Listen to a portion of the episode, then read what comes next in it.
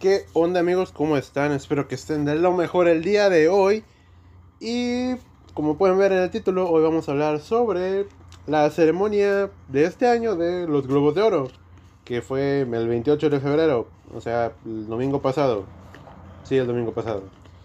Y dirán, ¿por qué hablas sobre premios? Porque pues no tengo nada escrito y se me ocurrió, aparte que hay unas, unas que otras cosas interesantes para tocar y otras que me hacen emputar, así que me van a escuchar tanto feliz, emputado o algo triste en esta edición, así que va a ser algo, una montaña rusa de emociones para mí.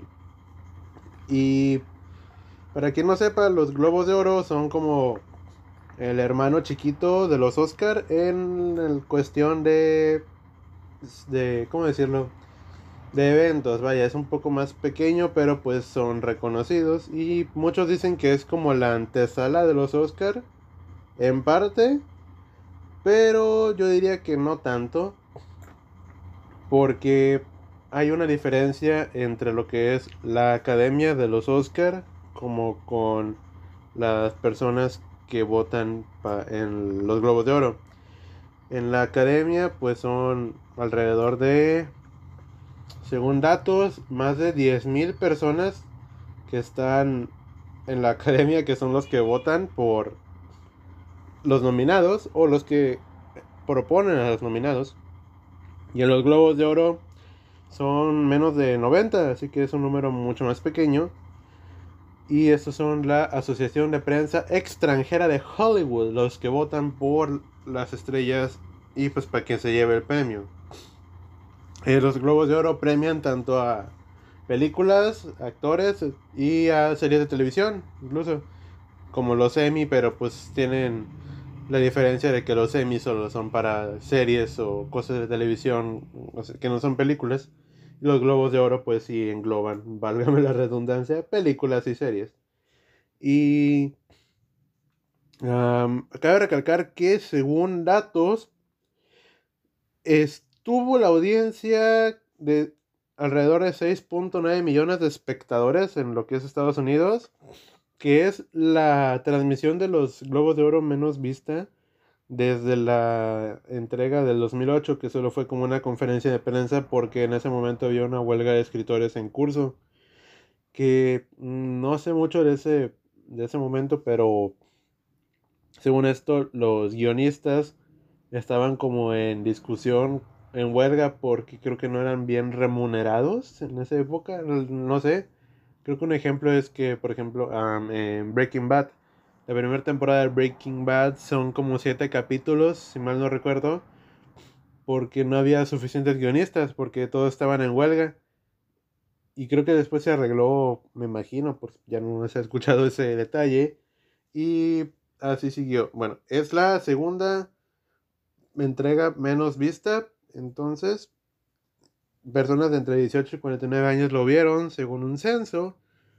Y hay que empezar por los premios ah, que no son nominados, no, no tienen nominaciones como tal. El premio, por ejemplo, de Cecil B. Mile, que es como es como un premio que se otorga a las personas que han dejado una marca en la industria cinematográfica, actores, directores, etc. Este año fue Jane Fonda, que ah, eh, no es una de mis actrices favoritas, ni, ni siquiera la... No sé, nunca la te contemplo nada, ¿verdad? Pero pues lo recibió ella. Aunque el año pasado fue Tom Hanks, que, o sea, me gustó mucho que se lo dieran, porque se lo merece. Y hay que empezar con las series. Cabe recalcar que hubo muchas series buenas este año pasado, en 2020, pero muchas las dejaron de lado, que ya luego lo comentaré. Eh, hubo muchas series que recibieron nominaciones muy grandes, como The Crown de Netflix, que narra sobre la vida de la familia real, tuvo seis nominaciones. Ozark, que es de Netflix también, cuatro.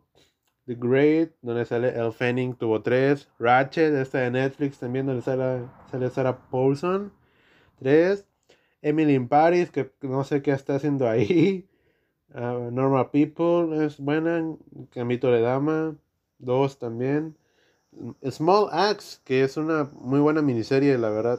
Ted Lasso, que estuvo muy buena. Y poco ortodoxa, la de la chava esa que tiene que ver con las cosas judías, etc.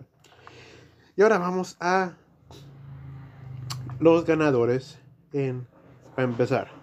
En mejor serie de televisión drama tenemos a Lovecraft Country, que es de HBO, The Mandalorian, de Disney Plus, Ozark, de Netflix, Ratchet, que no, sé qué está haciendo ahí, la verdad, y The Crown.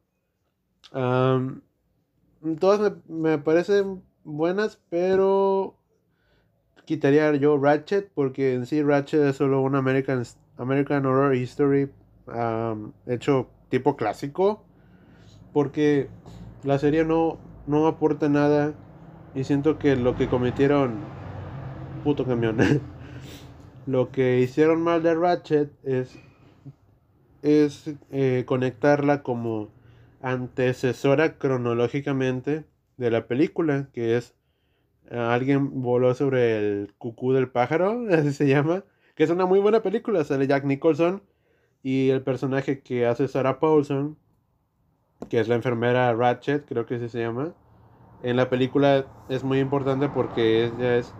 La película va sobre que el personaje Jack Nicholson se hace pendejo y como medio se hace como el loco y lo, no lo pueden llevar a la cárcel, así que lo llevan a un centro psiquiátrico y pues ahí es donde cae la enfermera Ratchet, que es como la encargada de ese pabellón del psiquiátrico. Y esta serie narra el antes de lo que es Ratchet, más o menos. Y estéticamente es muy bonita, la verdad, tengo que reconocerlo. O sea, tonos pasteles, vestidos de época de los carros, etcétera. La escenografía como tal es muy buena. Pero a nivel argumental es una serie muy plana. Y aparte Sarah Paulson es como si estuviera en un American Horror History, que no, no, no, no es una mala actriz, pero ella está encasillada pobremente. Ah, y bueno, ganó The Crown es una gran serie, la verdad. La última temporada estuvo de wow. o sea, imagina que muchos dicen es que es una serie sobre la familia real de cuatro, cinco temporadas, cuatro, perdón. Pues qué aburrido de ser. Y la verdad es que no, o sea, es muy, es muy entretenida porque es puro chismecito. Ahora sí que si te gusta el chismecito, te va a encantar esta serie. Y aparte está muy bien dirigida, muy bien escrita, muy bien actuada, muy bien hecha en producción, tanto los escenarios, tanto las recreaciones visuales que tienen, unos efectos especiales por ahí para simular audiencia, etc. Pero el poder de The Crown cae en sus actores, su dirección, su guion. Nada más. Y pues obviamente pues es tipo una serie de época, por así decirlo. Pero no tanto, pero pues se entiende porque pues la realeza, los trajes, tanto de los reyes, de los príncipes y pues de la reina y de las princesas. En mejor música, de mejor serie de musical o comedia estaba The Great, que es de Hulu, Ted Lasso de Apple TV, The Assistant de HBO, Emily Paris y Shit Script, que ganó Shit Script. Em, Emily Paris no sé qué hacía ahí porque es una muy mala serie. o sea, musical o comedia es que incluso los chistes, como en su mayoría son de sexo y pues, no, no, tienen sentido en realidad no, no, le veo la gracia yo a Emily pero pues razones tendrán. En mejor actuación en una serie de televisión por actor estaba Josh O'Connor que era el príncipe Carlos en The Crown Jason Bateman que como Martin Byrd en Ozark al fin Bob Odenkirk eh, como Saul Goodman en Better Call Saul que no sé cómo no la nominaron, porque la verdad estuvo brutal la última temporada que sacaron. Al Pacino por Hunters. Ah, no tan. No me ha agradado tanto Hunters, pero bueno. Matthew Reese por Perry Mason. Y ganó Josh O'Connor, que, que, la verdad lo, lo, hace muy bien. O sea, muy bien. Él lo hace increíble.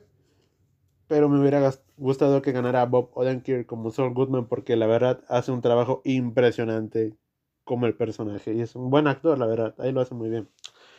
En actriz tenemos a Emma Corrin por The Crown como la princesa Diana, Olivia Colman como en la reina Isabel II en The Crown también, Jodie Corner en Killing Eve, Laura Linney en Ozark y Sarah Paulson en Ratchet, que tampoco entiendo qué está haciendo ahí, si es lo mismo, pero bueno.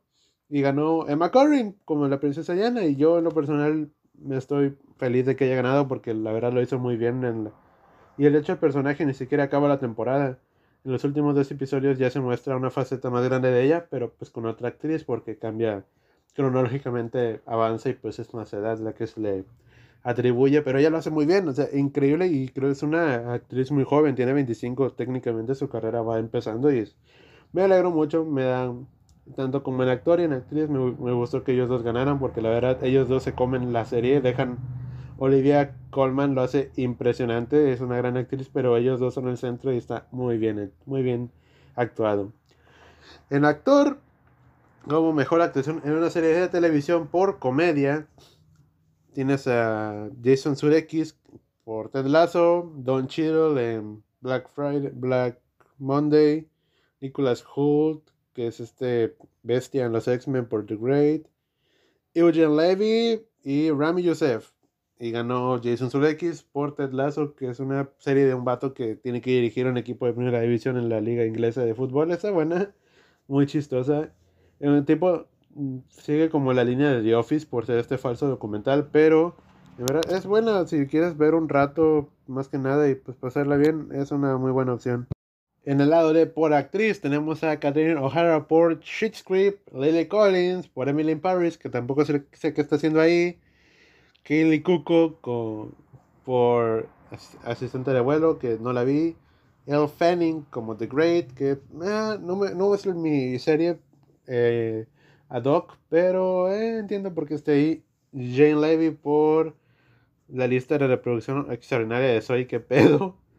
Ni idea con esa serie. Y ganó Catherine O'Hara por Shit Script, que no la vi, pero pues dicen que está buena. Y luego seguimos con mejor actuación en miniserie o película para televisión. Tenemos a Mark Ruffalo por I Know This Much Is True. Brian Cranston, nuestro Heisenberg, nuestro Hall, por Your Honor, que es una película, una serie, perdón, muy buena. Deberían verla. Jeff Daniels, The Comedy Rule, Hugh Grant, The Undoing, Ethan Hawke por El Buen Señor Pájaro. Ah, y ganó Mark Ruffalo, que. Wow, I Know This Much Is True es una gran miniserie. Va sobre dos hermanos, dos gemelos pero la interpretados por Mark, Mark Ruffalo, pero uno de ellos creo que tiene esquizofrenia y el otro está, tiene pedos en su vida y van narrando como la historia de ellos dos, niñez, juventud, adultez. Y es muy bueno, la verdad, es muy deprimente en ciertos casos porque pues ves cosas, violencia familiar, abusos, tendencias suicidas, etc. Pero tanto la elección del cast, porque los dos niños, son muy parecidos a Mark Ruffalo. Los dos adolescentes tienen ciertos. Mm, son, son idénticos. Y pues Mark Ruffalo lo hace impresionante. Me gustó mucho esa serie. Véanla, por favor. En la actriz tenemos a las empanadas. Anya Taylor Joy por Gamito de Dama. Kate Blanket por Miss America. Daisy Edgar Jones por Normal People. Shira Haas por Poco Ortodoxa y Nicole Kidman por The Undoing. Y pues obviamente ganó Anya Taylor Joy. Las empanadas ganan. Muy bien lo hizo ella. Me encantó su personaje como Beth. Estuvo impresionante. Y luego, mejor interpretación de reparto en una serie o miniserie o película para televisión. Qué mierda es esa pinche.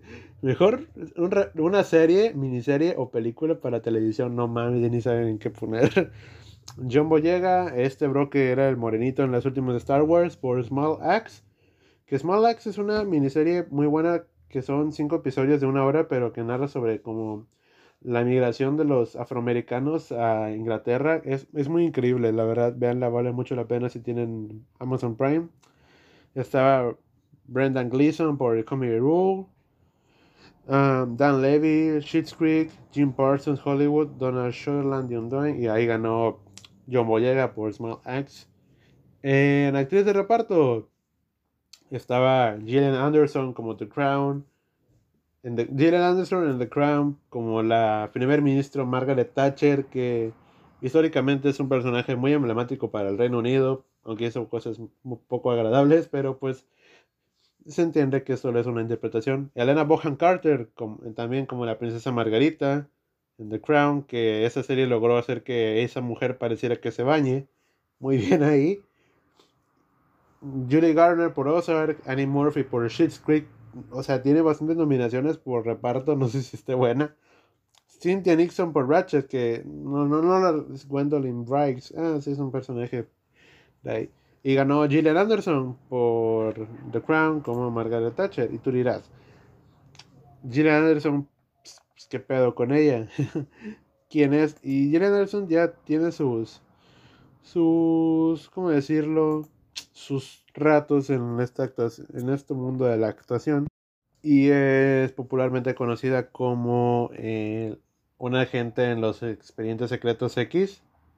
Pero como Margaret Thatcher lo hace muy bueno y recalca lo que dije, The Crown, todo su peso está en sus actores que están muy bien dirigidos. Y en mejor película o mejor miniserie o película para televisión teníamos a Gambito de Dama, Normal People, Small Axe, The Undoing y Poco Ortodoxa. Y ganó Queen's Gambit, Gambito de Dama. Muy bien. Las empanadas, perfecto. Muy bien. Y ahora pasamos a las que todo el mundo espera en películas.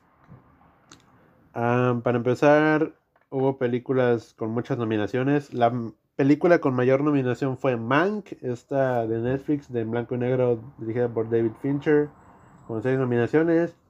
El juicio de los siete de Chicago, de Netflix también, con cinco. The Father, Nomadland y Promising Young Woman, con cuatro nominaciones. Borat 2, una noche en Miami, tres nominaciones. Hamilton, Judas and the Black Messiah, La vida por delante, Marini's Black Bottom, The Mauritian, Music, Noticias del Mundo, Palm Springs, Prom, Soul y Estados Unidos contra Billie Holiday tenían dos nominaciones. Vamos poquito a poco para andar con estas nominaciones. Bueno, en, primer como primera ah, nominación estaba para mejor largometraje de animación, o sea, mejor película animada. A Soul, Scrooge, la segunda. Adelante, que no sé cuál sea esa. Onward, perdón. Pinches traducciones, objetos que me traen Google. Onward, Over the Moon y World Walkers. Que, pues, como todos esperamos, ganó World eh, Soul, que eh, es una buena película, o sea, no, no, no tiene, no tiene que pedirle, pero en lo personal me hubiera encantado que Wolf Walkers hubiera ganado, incluso Over the Moon, que es una muy buena película, está en Netflix también. Over the Moon es una muy bonita película para ver todos en familia y está muy chida. Pero Wolf Walkers innova, es como Klaus, siendo que es la Klaus de este año. Klaus el año pasado, cuando la sacó Netflix, fue un wow, porque estaba combinando diferentes estilos de, animación. Y Wolf Walkers también, porque es, innova al momento de no, no quiere hacerlo realista como lo fue Soul, pero no, no depende de eso, no depende de su estética. Aunque todo reside en la trama, se apoya mucho de la estética ya que pueden jugar más con estos elementos fantasiosos que está muy bien hecho, o sea, una buena elección. Pero ganó Soul. Eh, es la que seguro va a ganar también la mejor película animada en los Oscar, aunque ojalá Wolf Walkers ganara porque se lo merecen bastante. Ahora, mejor película en lenguaje extranjero. Minari, de Estados Unidos, una película de lenguaje extranjero de Estados Unidos. Another Round, o Druk, que es de Dinamarca, gran película. La Llorona, que es de Guatemala, una buena película, o sea, le hicieron una buena película a un folclore mexicano, según, en Guatemala. Pero es muy buena película, la verdad. Véanla si quieren ver algo de terror chido. Y en español, La Llorona. La verdad, le rompe su madre a todo lo que han sacado últimamente. The Life Ahead y Two of Us. Aquí ganó Minari esta película sobre inmigrantes coreanos en Estados Unidos que generó mucha controversia porque le estás dando, es como autopremiarse. Estados Unidos saca una película sobre inmigrantes coreanos, la nominan a mejor película extranjera y gana, es como de, ¿qué pedo? Muchos están, es una controversia muy grande que se generó aparte de eso. En lo personal, Minari me, me gustó, pero Another Round es, le rompe su madre. O Druk es de las, es una película impresionante que es de creo que la platiqué en mis historias de Instagram, pero pues no me siguen ver. Ah, son maestros de prepa que ya son viejos, como por sus 50, 40, que deciden hacer un experimento de qué pasa si todos los días tienen 0.5 grados de alcohol en su sangre. O sea, toman cierta cantidad de alcohol, pues para mejorar eh, lo que es eh, sus relaciones sociales, trabajo, afectivas, etc. Y se va viendo cómo esto se torna pues toda una odisea alcohólica. Muy gran película, la verdad, gran película. Me enojó que no estuviera, ya no estoy aquí. la verdad, o sea, ya no estoy aquí. Es de las mejores películas mexicanas que se han hecho en la historia. Y muchos dicen, es que es aburrida, es que es muy larga. Y, y sí, los entiendo. Es una película pesada para personas, porque entiendo que no sea para todo gusto. Pero no se puede negar que es una de las mejores películas mexicanas que se han hecho, que recuerda un poquito a lo que hacían directores anteriormente, como por ejemplo eh, Iñárritu con Amores Perros, que nos narraban lo que son peleas callejeras de perros, literalmente, y en eso abarca. Que, y aquí Ya no estoy aquí es una cultura colombiana en Monterrey que en lo personal me gustó mucho verla porque yo cuando fui cuando era niño mi tía antes de que se casara con mi tío vivía en Monterrey, íbamos a visitarla y a veces y me tocó ver a cholombianos como Ulises, el protagonista o a los tercos, así con su con el fleco de lado y lado, las, las playerotas, los rosarios en la los rosarios en el cuello tumbados. Y nada, fue, fue un bonito recuerdo verla esos tiempos bonitos antes que la película de hecho se centra en el 2010 cuando empezó la guerra con el narco y cómo los colombianos se fueron literal, literalmente se extinguieron, vaya, porque el narco acabó con ellos. Ah, pero pues no se puede hacer nada más. Ojalá lo tomen en cuenta las nominaciones para el Oscar, pero pues bueno. El mejor score estaba Soul, The Midnight Sky, Tenet, News of the World y Mank. Que ganó Soul por que está increíblemente hecha por Trent Reznor, que eres el vocalista y líder de Nine Inch Nails, una de mis bandas favoritas, gran banda de electrónica, rock, metal, etcétera, lo que quieras, gran banda. Que de hecho ha nominado dos veces, tanto por Soul y por Mank. Que Soul es increíble porque te emula todos los sonidos de la realidad, lo que es la Manhattan o Nueva York donde se establece la película, ruidoso y todo, y luego cambias al plano espiritual donde está el personaje, los monitos azules, y es una, un tipo de pop electrónico ambiental muy hermoso, la verdad. La verdad es lo que más me gustó de eso, la música, que es, es de ad hoc, o sea, muy gran, gran soundtrack. Y de hecho, ellos hicieron el soundtrack para Ah, para la red social, esta de David Fincher también, que trabajan mucho con ese director, donde narran la historia sobre Facebook. Gran película, la verdad, las mejores películas que he visto en mi vida. Nos vamos con mejor canción original, que pues ganó The Life Ahead, que no, ni idea tenía, no, no tengo ninguna preferencia. Ahora, mejor guion tenemos a Aaron Sorkin por el juicio de los siete de Chicago. Emerald Fennell, que es Promising Young Woman. Jack Fincher, que es el papá de David Fincher, pero él falleció hace años. Pero mm, escribió el guion cuando su hijo estaba vivo y hasta ahorita su hijo, que es David Fincher, decidió llevar a cabo la película y pues está nominado a una nominación póstuma. Christopher Hampton y Florence Seller por The Father y Chloe Zhao por Nomadland. Ganó Aaron Sorkin que por el juicio de los siete de Chicago, que es una, ah, una película, ah, no es excelente, es muy buena, o sea, es, para lo que saca Netflix es muy buena. el guion a veces carece con cierto ritmo. No, ritmo no. perdón. El guion carece de cierta profundidad. Más allá que aparte parece un poquito telenovela. Pero le doy mérito porque Aaron Sorkin escribe de puta madre. La verdad, wow, o sea, los diálogos de él son una metralleta, literalmente es una de diálogo tras diálogo.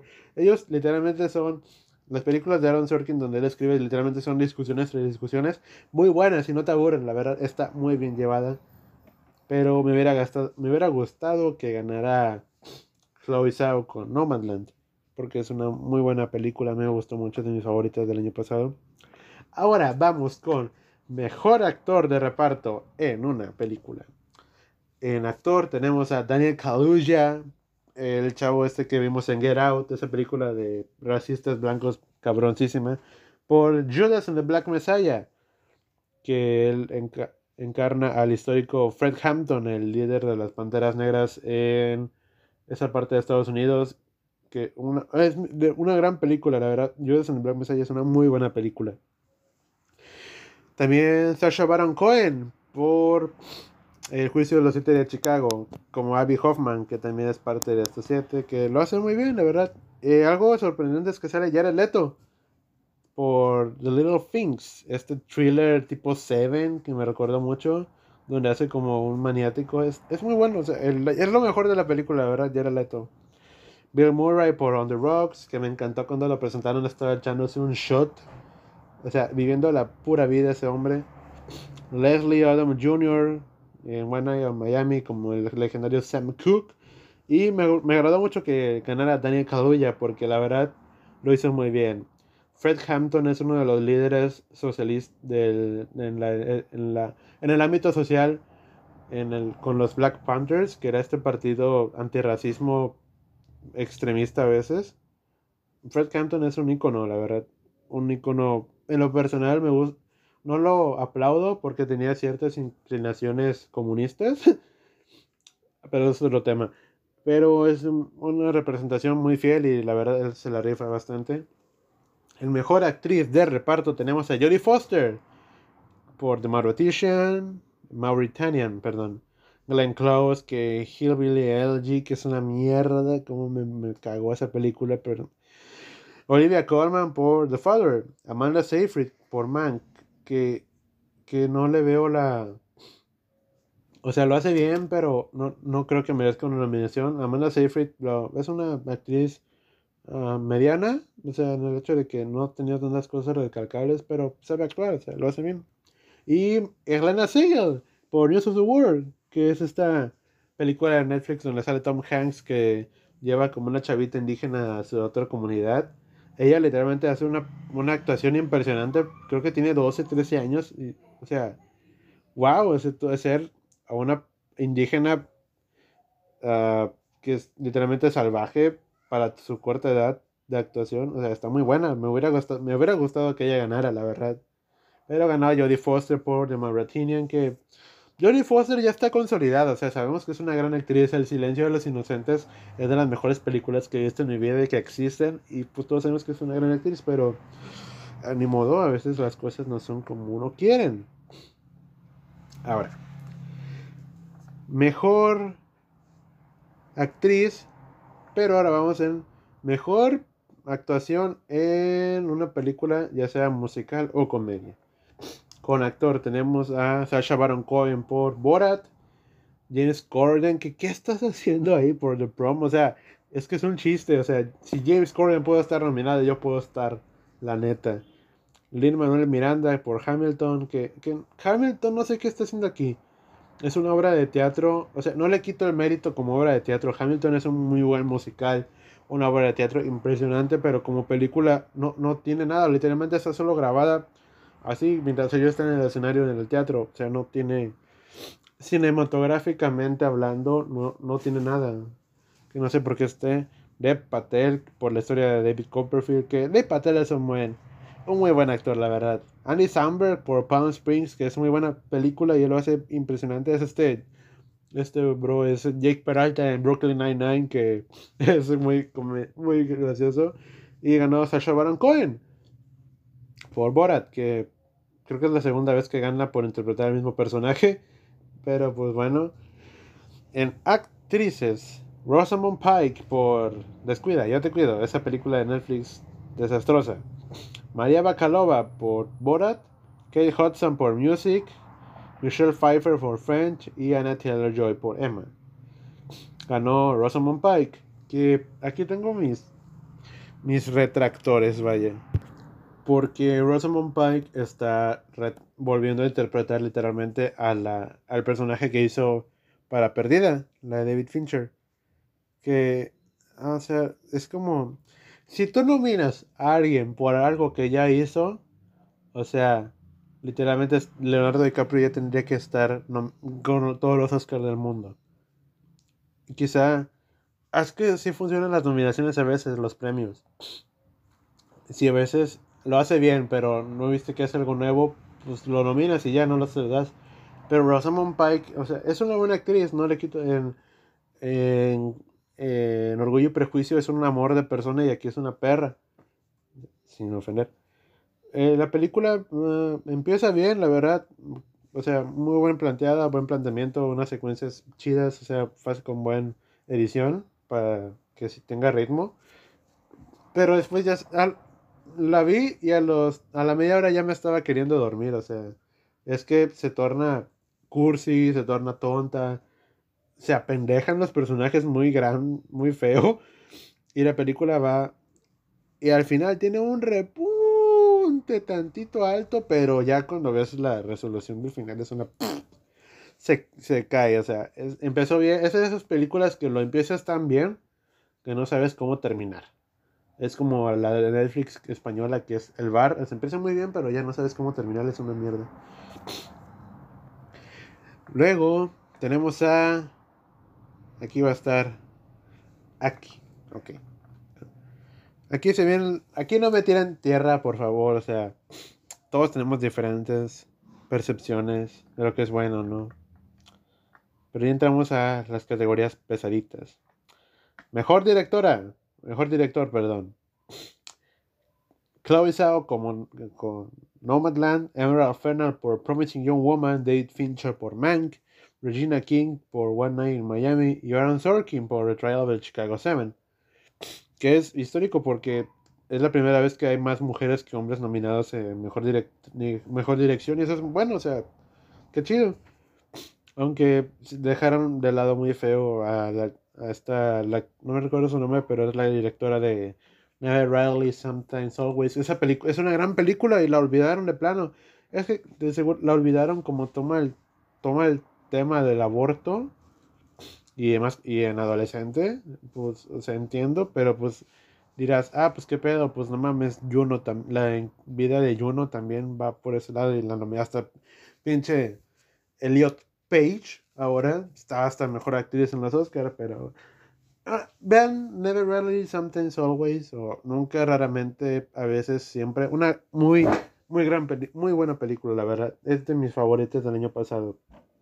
Y ganó Chloe Zhao con Nomadland, que lo hizo, lo hizo bien, o sea, no me quejo ahí, la verdad, muy buena dirección que tuvo. Y aparte, dirigir a Frances McDormand es un es una calidad impresionante como director que tienes que tener. Porque no importa qué tan bueno sea tu actor, si no sabes manejarlas, ya, ya mamaste.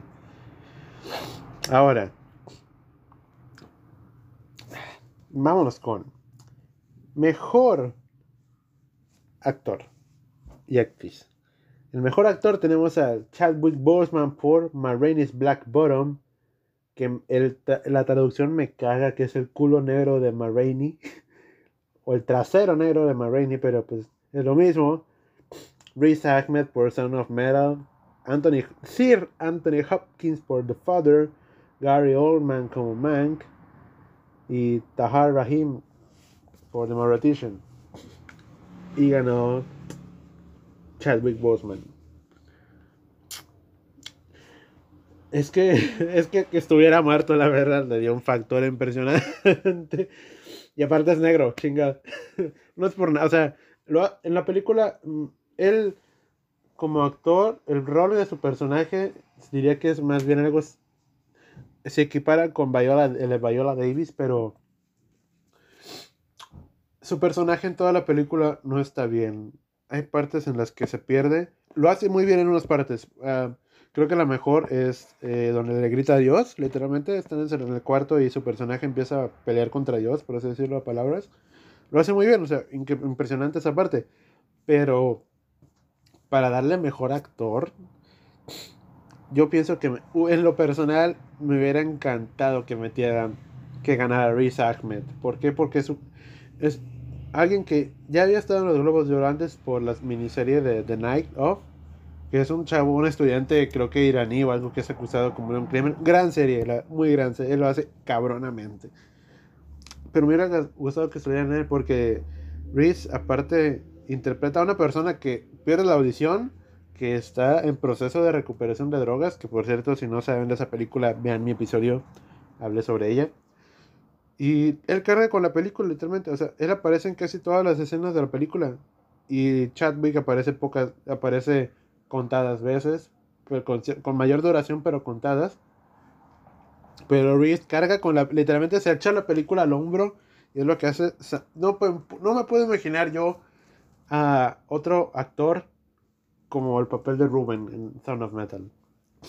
Pero pues ganó Chadwick. Y, y lo más no quiero sonar mamón, pero lo más probable es que también se lo den por en los Oscar a mejor actor, como pasó. Ha habido casos, por ejemplo, un caso fue Hitler, pero no.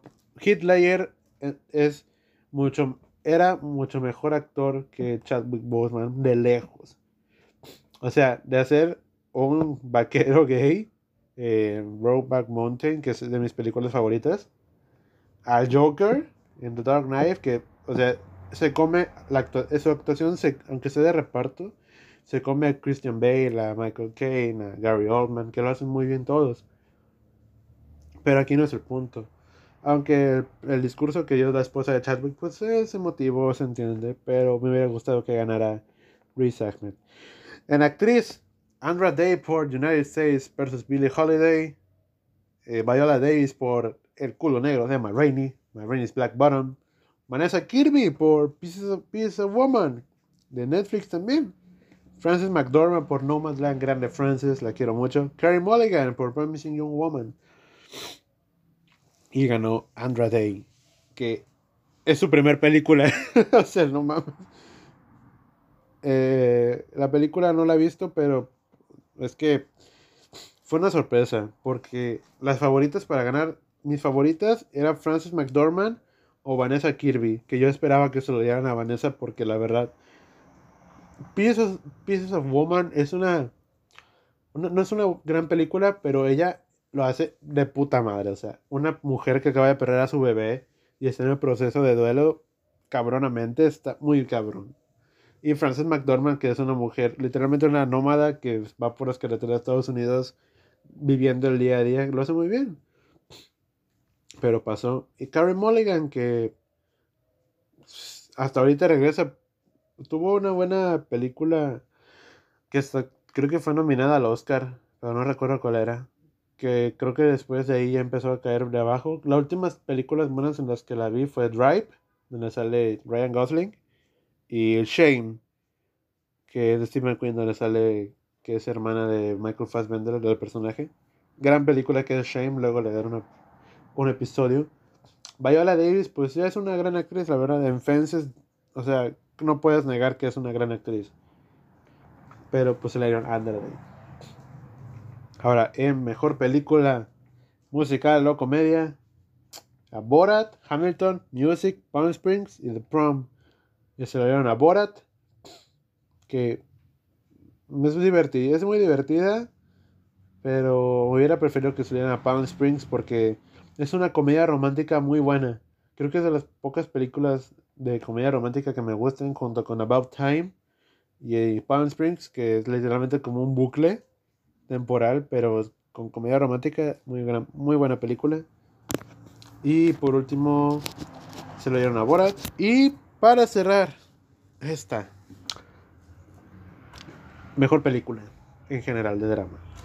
Nomadland, The Father, Mank, Promising Young Woman y The Trial of the Chicago Seven, que dejaron películas cabronamente afuera. Never Rarely, Sometimes Always, la dejaron afuera, cabronamente. También dejaron afuera una... Ah, pues ya... Bueno, ya no estoy aquí, no creo que hubiera podido competir contra esos monstruos de, de películas. Pero dejaron, o sea, este, entiendo que tuvieron más alcance porque unas son de formato streaming o tuvieron gran relevancia. Pero me, que todo eso sea como lo mejor del año, como que va, entiendo que hubo pocas películas por lo de la pandemia, pero pues neta. Pero se lo dieron a Nomadland, que Nomadland como película es buena, la verdad, o sea, no, no me quejo, pero como que sea lo mejor del año pasado.